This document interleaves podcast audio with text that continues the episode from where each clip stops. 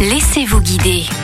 Que diriez-vous de partir à la rencontre des chamois lors d'une randonnée à la tombée du jour dans le massif des Vosges? C'est ce que Kevin Better, accompagnateur en montagne, vous propose tout au long de l'été. Bonjour Kevin. Bonjour. Déjà, vous nous confirmez que pour les amoureux de randonnée, il y a de quoi faire cet été avec vous. On propose de nombreuses randonnées, que ce soit la découverte des Hautes-Vosges, donc tout ce qui est partie des Chaumes, aussi la découverte ben, de différents types de forêts, la découverte des châteaux forts, et puis aussi des balades d'observation de chamois et autres euh, randos un peu plus éducatives, on va dire. Alors, j'avais envie de parler d'une randonnée assez particulière, la randonnée, la randonnée que vous appelez casse-croûte au pays des chamois. L'idée, c'est qu'on parte euh, de la station ski du Gachenay pour euh, faire une petite rando. On passe par euh, l'auberge du Chalerne, où on peut se fournir en casse-croûte si on n'a pas emmené le sien. Et après, on va aller monter un peu sur les hauts pour découvrir ben, le pays des chamois, donc le territoire où ils vivent. On peut les vous observer assez facilement en fin de journée. Et tout ça équipé de longues vues et de jumelles pour pas les déranger. Et c'est évidemment très important de ne pas les déranger dans leur milieu naturel. Et donc, la particularité de cette randonnée, c'est qu'elle se fait en fin de journée. Le départ se passe à 18 heures, donc euh, le parcours euh, varie entre 4 et 6 kilomètres avec euh, environ 200 mètres de dénivelé. Donc c'est comme une rando, hein, c'est une rando d'approche quand même. Et après le soir, on rentre ben, avant le tomber de la nuit hein, dans l'idée. hein. Et selon la météo, on reste plus ou moins longtemps. Et en plus, à cette heure-ci, c'est plutôt pas mal côté température, avec des paysages et des rencontres atypiques. Déjà, on va pouvoir observer ben, les chauves, donc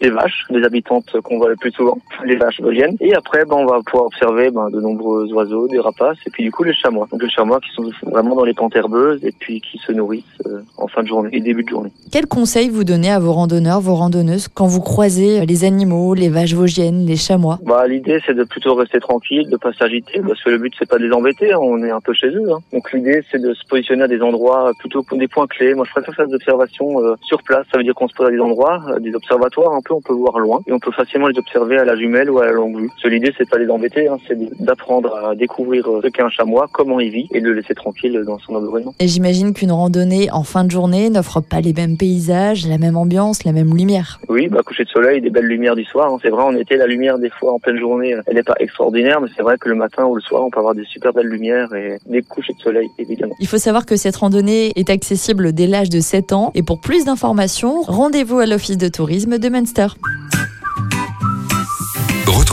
Les chroniques de Sanef 177 sur sanef177.com.